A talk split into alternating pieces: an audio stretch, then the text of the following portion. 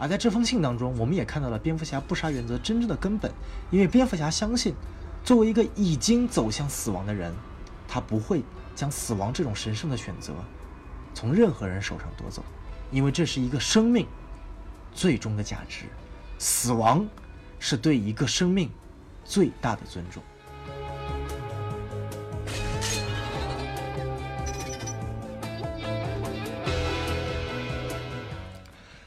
大家好，欢迎收听新的一期小宋漫谈，我是小宋老师。那首先在这里呢，跟大家说一声对不起啊，这个我们的节目拖更了几天，因为我正好上一周在南京出差，但是不要紧，为了表达对各位观众的歉意呢，这期节目将会干货满满，知识点满满，大家认真听讲，哎，也不能叫认真听讲，认真听我们的节目。那么就像这期标题所说了，我们今天将会聊一个非常敏感的话题，也就是蝙蝠侠他究竟有没有不杀原则呢？Fuck yeah，他当然有不杀原则。那他的不杀原则到底是怎么样体现的呢？那这个话题呢，很多很多 DC 的博主都做过。比较有名的呢，就是包括这个 B 站上的知名 UP 主啊，这个华纳总裁夫人哈 Rack 就做过一期关于蝙蝠侠不杀原则的视频啊，我觉得大家可以有空去看看。包括华纳总裁本人 BA 呢，在很久之前也做过一期关于蝙蝠侠不杀原则的，就是他为什么到底蝙蝠侠有这个不杀原则，或者说这个不杀原则在今天还重不重要？那我的觉我的想法呢是非常重要的。那可能我跟这两位的观点会有些稍稍的不同。那我在今天这期节目当中呢，也会去解释为什么我认为蝙蝠侠的不杀原则啊非常非常重要。尽管呢，非常非常多的一些啊黑粉啊会私信或者说在节目下面评论说，觉得蝙蝠侠有不杀原则啊都是小儿科，都是没有成长的，呃，没有成长成成人的一些不懂得世界运作规律的人。啊，这个蝙蝠侠在现实世界当中怎么可能不杀人呢？你就是天方夜谭。没错，就算在这些言语当中，我依然天真的啊，或者说幼稚的认为蝙蝠侠确实应该有这个不杀原则。但是有不杀原则，就意味着我们反对看到蝙蝠侠杀人吗？或者说，意味着我们就认为蝙蝠侠在漫画里或者在影视作品中没有杀过人吗？我觉得并不是这样。那么在这期节目当中呢，我们就会去深刻讨论问题，以及我认为想要去理解蝙蝠侠不杀原则背后心理的真正原因，我们所需要去读的一篇漫画。那在这此此之前呢，我觉得我们先要聊一个小话题啊，蹭蹭热度。今天是三月十八号，这是什么重要的日子啊？扎克施奈德版正义联盟上线了啊！尽管我们知道很多人啊，包括现在在听这期节目的很多人。都是在前一天，三月十七号就看完泄露资源了。这件事情非常非常的，我强表示强烈谴责。不管是谁泄露的，就是强烈谴责这件事情，让 BA 去处理吧。毕竟他是泄露方的这个总裁，对吧？啊，但是抛开这个话题，我们来聊聊这部电影啊。当然了，这期节目我们会在周六晚上或者周日晚上会放出来的，由我 BA 以及这个孔老师一起来聊关于这期导剪的节目。那今天呢，我觉得先给大家稍微的展开一下我的一些想法，可能跟大家想象的不一样啊。我认为这部电影四个小时多一点点，我每一分每一秒都是完全的沉浸在里面，完全的这个呃这个感受非常非常的好。那可能大家会觉得说，哎，你不是扎黑吗？怎么现在这个黑转粉了，或者啪啪打脸了？哎，我觉得并不是啊，因为我一直不喜欢扎导对于 DC 的是他对于超人和蝙蝠侠的塑造。以及他对于整个，呃，作为导演对于整个商业电影宇宙的把持。第二个问题呢，由于这部电影本身它不具备任何延续性商业价值，以及它是个流媒体电影，没有任何考虑的必要。那第一个问题呢，因为这是部群体群战电影，我觉得蝙蝠侠和超人的塑造它本身就不是它的重点，所以没有什么雷点可以让我踩。反而我特别特别喜欢这部电影关于闪电侠这个角色巴里·艾伦以及钢骨这个角色的塑造。尤其是港股，那现在呢？我特别理解雷费舍为什么天天喊破嗓子，跟个催命婆一样的要求这个 AT&T 检查华纳以及尾灯的罪行了。因为我要是雷费舍，我也这么做。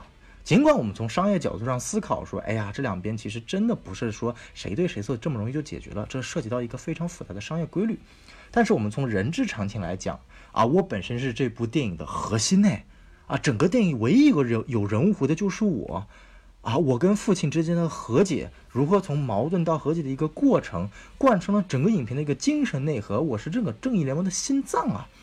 到最后在尾灯版里面，我变成了一个彻头彻尾厌世的、自暴自弃的一个废物。这个要我我也不能接受。然后另外呢，我特别喜欢超人复活的这个场景，尽管超人复活的跟呃院线版差别不大，说实在话，但是一些小细节的调整和氛围的渲染。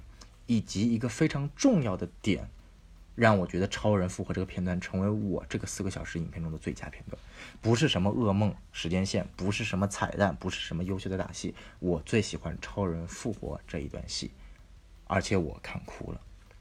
那当然说这部电影没有缺点吗？这是不可能的，缺点太多了。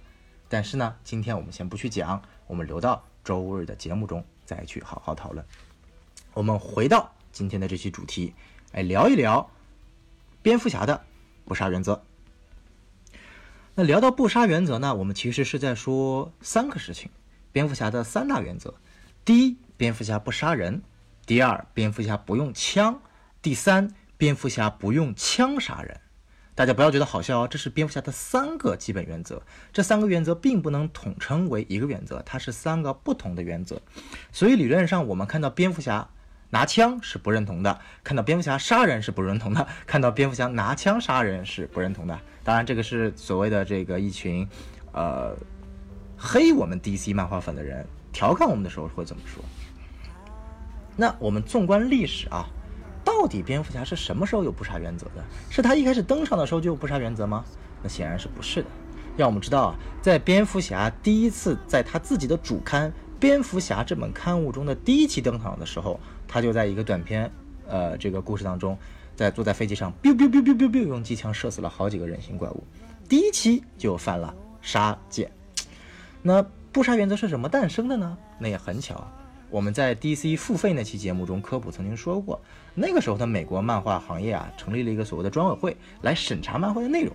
哎，其中有个说，哎呀，蝙蝠侠这个这个超级英雄啊，不应该杀人的，这个会给青少年带来不好的影响。哎，这个我们现在看上去是不是一个特别蠢的决定啊？但也是这个特别蠢的决定，导致了蝙蝠侠不杀原则的诞生。啊，蝙蝠侠的创作者比尔·芬格和鲍勃·凯恩他们在回忆录中曾经写道，因为这项决定，他们给蝙蝠侠赋予了不杀原则，也就是我刚刚前面所说的三大原则。那在之后呢，随着这个委员会的消散，这个禁令也就不了了之了。但是呢，不杀原则却建立了下来。因为后面无数的编剧、漫画作者和蝙蝠侠的这个画师都发现，蝙蝠侠有这个不杀原则，非常非常的受读者欢迎。因为这给蝙蝠侠这个角色塑造了跟其他超级英雄不一样的地方，也就是他的故事不再是简简单单的打败反派、拯救世界，他展开了所谓的心理上的描写，蝙蝠侠是如何产生的。蝙蝠侠到底怎么样才算是一个英雄，以及一个反派到底怎么样才算是战胜蝙蝠侠？这样的一系列优秀的故事，才会让蝙蝠侠更加的把不杀原则塑造了起来。那很多这个黑我的人经常会评论说：“哎呀，这个不杀原则呀，它其实就是漫画编剧为了能够让这些反派活下去，继续写故事而诞生的。”你说他他说的对不对？也对，但这种话就是属于正确的废话，它不利于让我们了解蝙蝠侠这个角色。那你说其他的这个英雄人物，他没有不杀原则，他也杀反派，他的漫画就写不下去了吗？并不是啊，X 战警漫画多火啊，X 战警能算 X 战警有不杀原则吗？没有啊，对啊，X 战警可是美漫美国有史以来漫画卖的最好的这个这个 IP 了，比蝙蝠侠还要好。曾经吉姆里写的那个《X 战警》曾经卖到了单刊有一亿册，非常非常可怕的销量啊！所以我们在说什么？这种场外的例子我们不要去提。我们今天就该来看蝙蝠侠到底作为他这个人物来说，他是否自洽。好，这里我们要提到一个视频啊，我们前面的 Rack 前面说的视频，我们也紧跟时事啊。Rack 做的视频里面呢，他列举了很多个蝙蝠侠动了杀戒的。例子来佐证说，蝙蝠侠这个不杀原则在漫画中也不存在，以及这个蝙蝠侠的不杀原则现在已经没有必要需要强求了。他说的对不对呢？我觉得他本身逻辑是自洽的，但是我为什么觉得他有点问题的呢？因为他 忽视了一个点。对于我们漫画粉心中来说，真的是那么在意蝙蝠侠有没有去真的杀一个人这个动作吗？我觉得并不是。你要知道，蝙蝠侠这么多影视化作品啊，迈克尔基顿的蝙蝠侠也杀人了，诺兰的黑暗骑士三部曲也杀人了。那为什么 DC 漫画粉只对 BVS 扎导的本编杀人这么在意呢？是因为我们双标吗？哎，不是啊，那是因为我们在意的不是蝙蝠侠到底杀了几个人，而是蝙蝠侠是否本身在他心中有坚持不杀原则的这个心理条件。我们看重的不是这个所谓的杀不杀人的结果，而看重的是他这个思考过程，因为是这个思考过程让蝙蝠侠这个角色。异于别的超级英雄，他就真的像一个凡人一样在思考问题。他也有阴暗面，他也有脆弱的地方。到底是什么东西才会让他变得脆弱？是因为别人怀了他的孩子吗？哎，那肯定不是。是因为他是否要打破他许下的那一个诺言？那一个诺言是什么？是一个七岁的小孩，他的父母在阴暗的小巷里被一个陌生人用枪杀死了之后。一个本可以成为亿万富翁、坐拥金山银山的小孩，他怎么样再去面对这个可怕的、没有任何规律的世界？他为什么要打击犯罪？他为什么要有不杀原则？他为什么要奇装异服换成一个蝙蝠侠这么一个愚蠢的事情去行侠仗义呢？这所有的一切，蝙蝠侠人物的所有的魅力，它的核心点都在于说。以不杀原则而幻化出来的蝙蝠侠的一套行为准则，那这背后延伸的一个概念就是：到底蝙蝠侠是什么？蝙蝠侠是英雄吗？蝙蝠侠是反派吗？蝙蝠侠是反英雄吗？蝙蝠侠是黑暗的还是光明的？蝙蝠侠的本质到底是什么？是胆怯？是恐惧？是骄傲？还是怜悯？为什么蝙蝠侠？可以带上绿灯戒，可以带上恐惧黄灯戒，这些问题其实都存在在漫画中，等待我们去发掘。那我们接下来先回到看一下 Rack 的几个例子啊，他举了几个例子，说，哎，在这个最终危机里面，蝙蝠侠持枪杀死了达克赛德，这个例子对不对？对，但不好意思，这个例子正好佐证了蝙蝠侠有不杀原则。我们知道，在蝙蝠侠拿起枪杀死达克赛德，跟他一换一，互相这个这个杀死对方的时候，他之前说了一句话。这句话在 Rack 的视频中可没有提到。这句话叫做：蝙蝠侠跟达克赛德赛德说：“我是有不杀原则的，但因为你，我愿意破一次戒。”这句话是什么意思？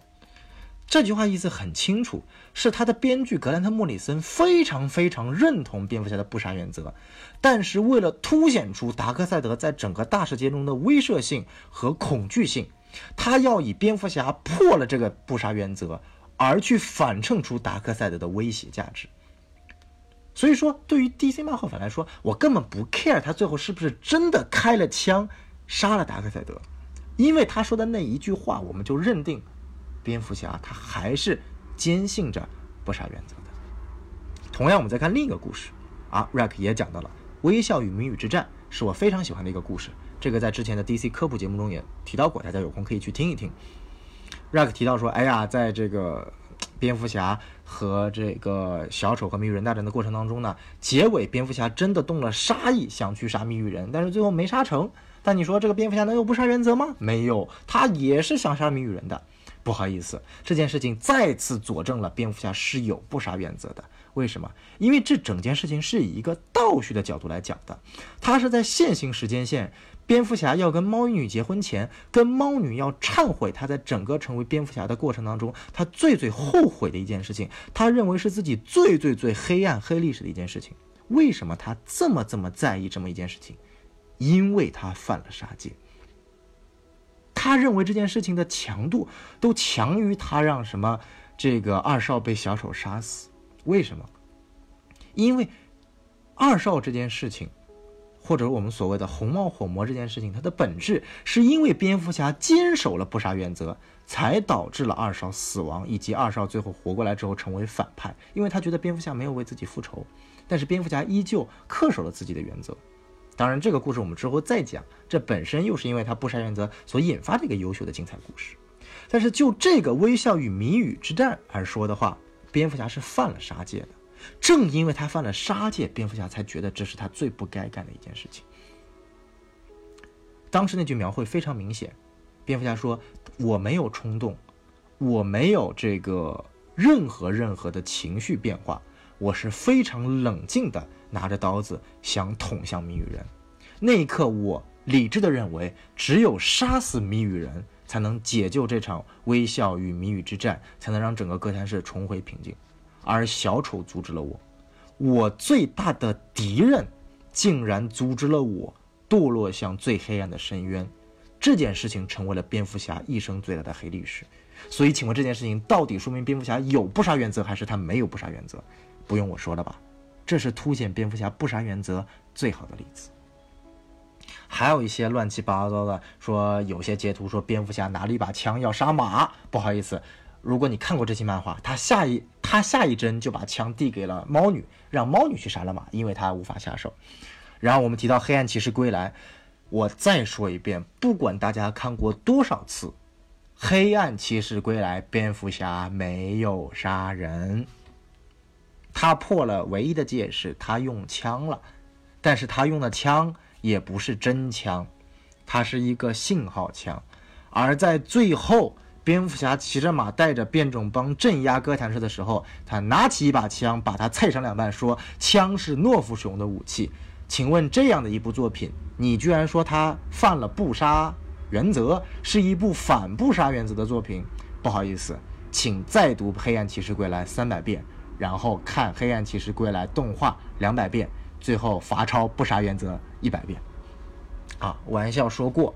那最后呢，我想说，呃，这里不是说 Rack 的视频有问题，不是说谁谁谁觉得不杀原则有问题。我想讲的是，告诉大家，以我们或者说以我吧，我不能代表所有人，以我这个漫画迷对于蝙蝠侠的理解，我为什么那么认为蝙蝠侠要有不杀原则？我不 care 他到底有没有杀这个人。我 care 的是他在做这件事情之前，他的内心到底是怎么思考的。就像我说，我为什么那么讨厌自杀小队蝙蝠侠在小巷子里面逮捕了死亡射手那样，因为他打破了蝙蝠侠最深刻的那一层含义啊！蝙蝠侠就是在小巷子里被别人夺走了父母，等到他长大了之后，他在小巷子里夺走了别人的父母。请问这是英雄吗？这连反英雄都算不上，这是最邪恶的反派。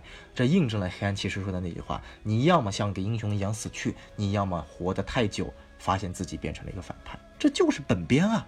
这也是为为什么这么讨厌本编。本编本阿弗莱克的面容可以说是最像蝙蝠侠的一个，他的格斗、打斗、体型、造型，他的他的他的气质，甚至说他的压迫感，是我最最最喜欢的蝙蝠侠。但是对于他人物的塑造，不行，实在是太可惜了。那说了这么多，其实说白了，我希望给大家推荐大家一篇漫画，而这篇漫画是我心目当中对于蝙蝠侠不杀原则的最好理解。这篇漫画呢，作者其实提起来大家都知道，他叫汤姆金，是最近被黑的最惨的一个蝙蝠侠作者。因为那他的经历我不用说了吧，让蝙蝠侠和猫女。结婚了之后，猫女又逃婚了，后面一系列狗血的事情。因为我们知道，这个汤姆金本身在 CIA 工作，他对于心理创伤的描写有非常非常强的这个这个这个这个创作激情啊。他之前写的这个最牛逼的漫画，呃，奇迹先生就是围绕奇迹先生的心理创伤而写的。而我们知道，旺达幻视的灵感来源，旺呃幻视这个漫画作品也是讲心理创伤的，就是以汤姆金为首的。那汤姆金在重 DC 重生这个之后呢，啊，接手了蝙蝠侠主刊的工作。我非常喜欢他前三十期写的漫画，啊，包括了这个《微笑与谜语之战》也是在前三十期之后。我不否认他在猫边结婚之后确实脱线了，但是前三十期是非常好的漫画。而我要讲的这期呢，正好来自于蝙蝠侠第十四期和第十六期。这两个故事呢很简单，他讲的述的是他的反派贝恩啊，贝恩这个劫持了两个人质，关在了他的圣塔普利斯塔岛上，然后蝙蝠侠呢要召集一帮自杀他他的自杀小队的成员去岛上营救，那其中一个成员呢，就是猫女。她为什么要营救猫女呢？因为猫女我们知道她本身就是一个小偷嘛，她没有任何更强的反派冲动，她就是一个小偷偷东西。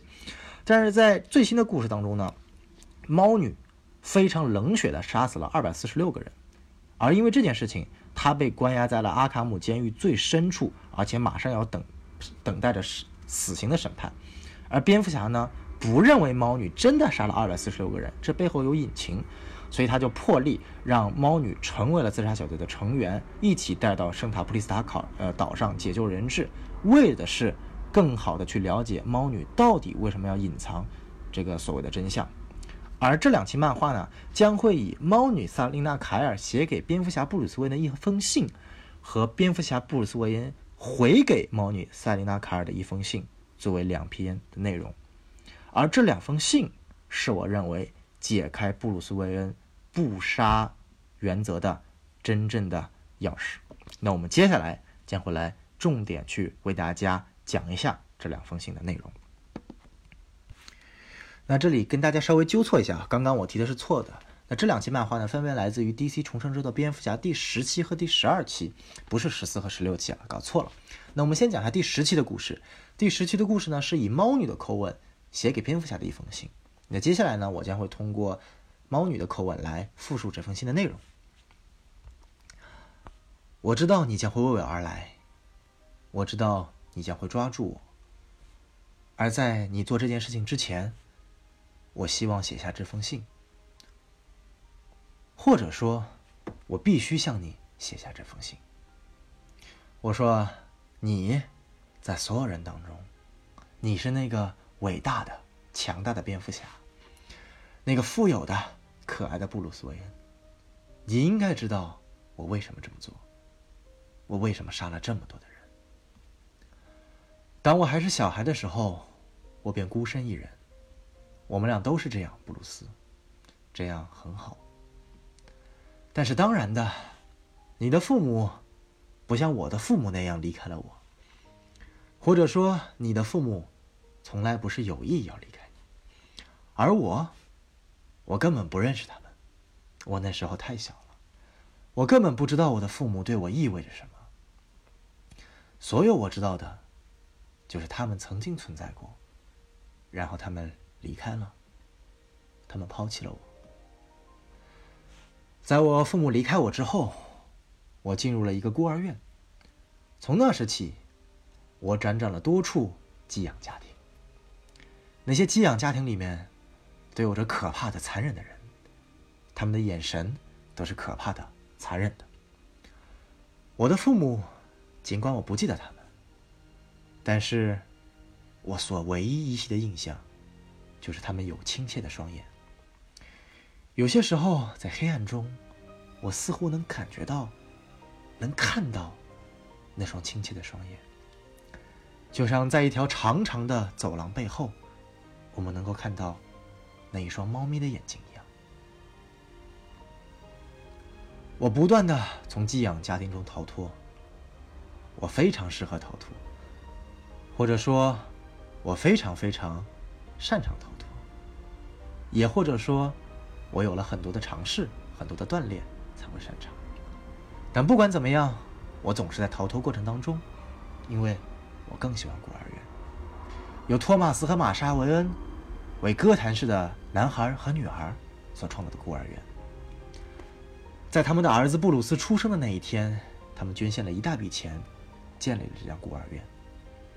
而在这个孤儿院的进口大厅内，放了一张你们三位的肖像画。快乐的维恩一家，完美的维恩一家，你们拥有了完美的眼睛，就像我的父母一样。我能记起的，我生命中。最美好的日子，就是在孤儿院盯着你们这张肖像。我想象你们三个一起玩耍，一起开心的笑。我也想象我那时候就像跟你们在一起一样，一起玩耍，一起欢乐。在那之后，在那场爆炸之后，我仍然会记着那张肖像。那张燃烧的肖像，就像那些燃烧着的孤儿一样。火焰扭曲了肖像的边缘，变成了灰尘。那个母亲，那个父亲，那个儿子，都慢慢的堕入了灰烬的黑暗当中。这时，我仍然会想成我自己，好像我那时候就在那里，好像我那时候也是一个正在燃烧的孤儿一样。我会穿过火焰，伸向那张肖像画。在我燃烧的同时，我将会触摸到你。而就在那个时候，我们都将共同陨落。就像你知道的，这场爆炸总共杀死了一百六十三位孤儿和七位老师，以及一位清洁工。那位清洁工曾经在我走入课堂的时候给予我大拇指。一个可悲的恐怖组织来自于坎达克，他们。承认了对这起活动负责。他们叫自己“战争之狗 ”，Wolf，Wolf。没有任何要求，没有任何赎金，没有任何理智，他们只想传播恐惧。他们有二百三十七位注册成员，所有的人都在某种程度上协助了这场爆炸。他们曾经有二百三十七位成员，如今他们空无一人。我从歌坛开始下手。然后，遍布全国，然后，我来到了坎塔克他们的国家。所有这些成员，他们都曾经有自己的计划，宏伟的计划，长远的计划，都不可能再实现的计划。大多数的时候，我仅仅只是割裂了他们的喉咙，他们从来不知道我在哪里。我潜入他们背后，我伸开了爪子，快速，简单，毫无痛苦。哼，也许大多数的时候是毫无痛苦的吧。我非常快速高效的工作着，因为我知道你马上就会前来，更加快速、更加高效的寻找着线索。你知道吗？我和你，我们有很多相似的地方。猫和蝙蝠，我们都是被摧残的孤儿，我们都穿着着像动物一样。我们都在楼房间互相穿梭，这也是为什么从某种程度上来说，我们互相吸引，我们能够在一起。因为当我们接吻的时候，痛苦将会远离我们。我相信你也感觉到了，对吧？那一秒，那仅仅一秒钟，我们的痛苦消失了。但是在某种程度上来说，或者从更加重要的角度来说，我们又根本不相似，这也是为什么这个吻永远无法长久。当那个时刻到来的时候，当我们的童年被摧毁的时候，你运用自己所有的意志、所有的痛苦，发誓想要去创造一个更好的世界；而当我的那个时候到来的时候，当他们摧毁了我的童年的时候，我不想创造一个更好的世界，我只想杀光他们。这个问题在我看来。根源在于我不像你一样，我从来没有那个最初的天堂，我没有像你一样的父母，我没有像你一样的豪宅，我没有像你一样的管管家，我有的，只是在那黑暗当中，那一双闪烁的猫眼。而一双闪烁的猫眼在黑暗当中又有什么用呢？你将会永远是那个在肖像中的小孩儿你将会永远想成为那个肖像中的小孩儿而我。将永远会成为那个在孤儿院仰望着那张肖像画的小女孩。我将会永远仰望着，看着那个善意的谎言。但是我也有可能是错的。哼，我当然可能是错的。也许对于我们来说还有希望。也许某一天，你将会忘记你想要创造一个更好的世界。也许某一天，你将会摒弃所有的爱，你将会发现自己。被远远甩在了身后。也许到那个时候，我们这个吻才会终将长久。第十七，完。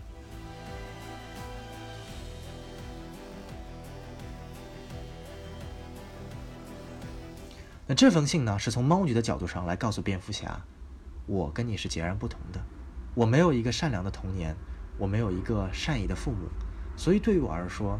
我没有不杀原则，而他认为的蝙蝠侠也不应该有不杀原则，因为这一切都是虚无的，这一切都没有意义。他唯一能做的，就是真正的放开自我，去没有这些条条框框所束缚。就像这些无数的不认为蝙蝠侠应该有不杀原则的人来说，他认为蝙蝠侠这一切都是小儿科。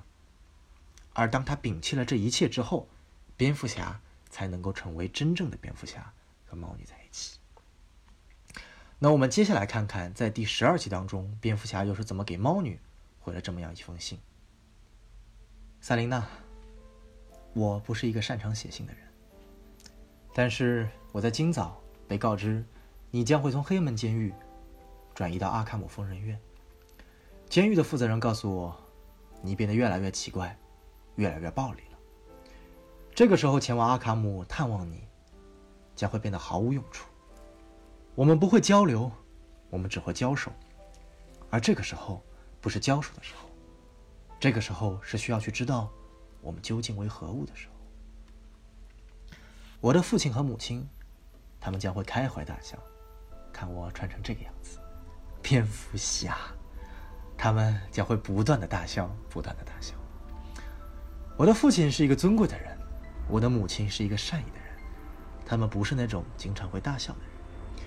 这个世界对于他们来说是一个负担，一个需要用尊贵和善意去承担起责任的负担。但是偶尔有些时候，当他们看到特别特别可笑的东西的时候，我记得他们会开怀大笑，而他们应该大笑，所有人都应该。整个世界都应该笑，你觉得我不知道吗？一个成年人，穿的像个动物一样，坐在石像鬼上面，等待着犯罪去发生。而当犯罪来临的时候，他只需要前往现场，一拳一拳打在罪犯身上。而当这个成年人认为只要他打得足够狠的时候，这个世界上所有的恶都会消失，这难道不可笑吗？而什么东西让这变得更加可笑？是这一切背后做出决定的那个人，不是一个成年人，那只是蝙蝠侠面具背后的另外一个面具。不，在那之上，看着我们的人，想要去拯救我们的人，是那个孩子，是那个当年父亲和母亲被枪杀时候的幼小的富有的孩子，而不像其他所有人那样，他并没有选择去缅怀他的父亲和母亲。而他选择了双膝跪地，许下了一个诺言：我将以我父母的灵魂发誓，用尽毕生所能打击犯罪，用来为我父母的死亡复仇。一个小孩和一个诺言，诞生了这双蝙蝠耳朵，这个蝙蝠腰带，这些蝙蝠镖，这个蝙蝠飞机，这个石像鬼，这个房顶，这个蝙蝠装和这个蝙蝠装甲。哼。多么的可笑，多么的可悲，多么的愚蠢，多么的不成熟，太好笑了！我也想笑，你以为我不想笑吗，猫女？但是，哼，你不知道，我不会笑，因为我想到了你。所有那些人，父亲、母亲，他，整个世界，都可以笑。他们看到了我这背后的愚蠢。他们可以尽情开怀释放，但是你，赛琳娜，猫女，你不会笑，因为你知道，因为你懂，这是什么样的一个感受。在犯罪小巷和枪击事件之后，我还是什么呢？在我母亲的鲜血流淌在我的手上的时候，我还是什么呢？我只剩了痛苦，我成为了痛苦。所有的那一切，给予我美好的光明的未来，给予我美好光明的承诺，这一切，都变成了痛苦。而痛苦又有何用？成为痛苦又有何用？这不尊贵，这不亲切。而如果它既不尊贵也不亲切，那也许，它将一文不值。也许我一文不值，也许，我应该选择死亡。那时我只有十岁。我拿出了我父亲的一把剃须刀，我跪坐在了地上。我将那冰冷的刀片放在了我的手腕上，冰冷的边缘划开了我的手臂，温暖的鲜血流淌在了我的手上。这时，我向天看去，望向我的父亲和母亲，我告诉他们，我对不起他们，我真的对不起他们。我跪坐在了歌坛室的地上，祈祷着，将我的双手紧紧合十，鲜血和刀片夹在其中。我祈祷着，而没有人答应，没有人答应，没有人答应。我身边空无一人，而就像所有人一样，在此时，我看到了整个歌坛。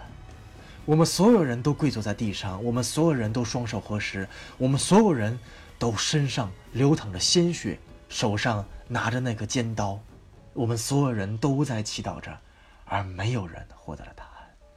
在那时，我看到了，我明白了，终于，什么叫做尊贵，什么叫做亲切。我放下了那把剃须刀，因为我最终相信，这一切都结束了，我结束了。我投降了，我的人生再也不是我的人生。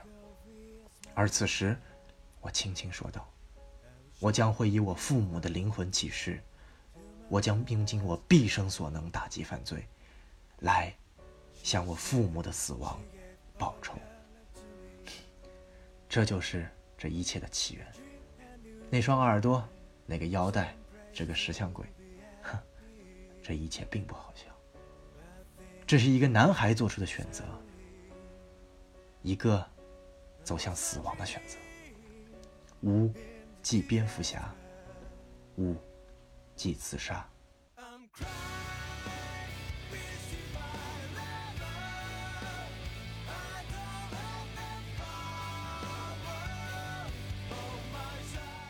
而猫女，你，你懂的，因为你像我一样。做出了相同的选择，所以当我们互相看望彼此的时候，我看到了你，而你看到了我。你说的是对的，当我们亲吻的时候，痛苦将会消失，因为在那一刻，我们共享了我们的死亡，而在那一刻，我们再也不是孤独死去了。你说你杀死了二百三十七个人。你说，你这是为了复仇而做，是为了为那些孤儿院的孩子复仇，是为了为下一个孤儿院不会再受此磨难而复仇。而我说，你在撒谎。我说，你就像我一样，而如同我，你已经死了。而死去的人知道，死亡是一种选择，而我们。将不会将这种神圣的选择从任何人手上夺走。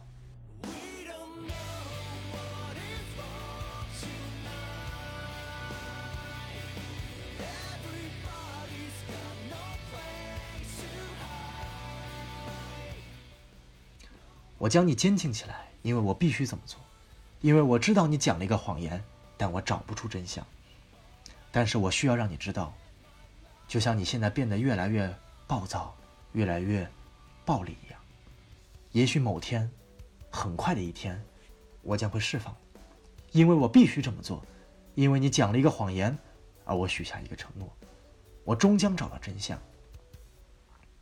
而那时，当我们都真正解脱的时候，猫女，我们将会放下我们的面具，我们将会一起，终于开怀大笑起来。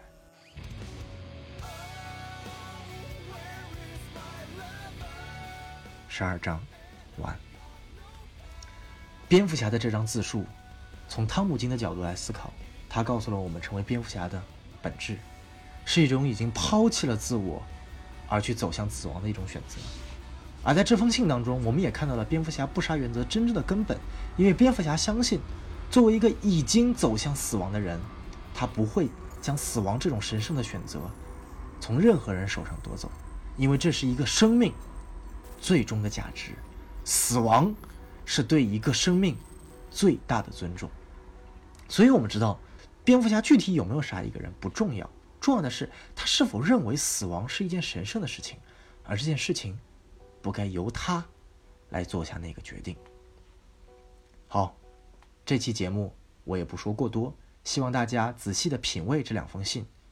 那在这期节目结束之后呢，我也希望大家能够在评论区留言，讲一下自己对于蝙蝠侠不杀原则的想法。不一定要像我一样哦，也可以觉得像 Rack 或者像 BA 一样，觉得不杀原则现在完全没有必要。写下自己的想法，我们将会从中抽取出一位幸运观众，送出一份精美的图书大礼。那这本图书大礼呢，并非是由我们上一期的供应商这个合作商钢铁月球提供，是我自己非常喜欢的一本漫画。那我也想通过本次节目看到有我觉得特别有价值的评论，送出这份礼物。但是我们跟钢铁月球的合会不会停啊，在下一期节目当中呢，我们将继续在导剪节目当中，我们将继续与钢铁月球合作，送出一本由海星出版专门的海王精装版第一、第二册两套漫画。那到时候我们在导剪将会指出什么样的评论会有机会获得这本漫画。这里是小松漫谈第五期，蝙蝠侠是否有不杀原则？我们下一期再见。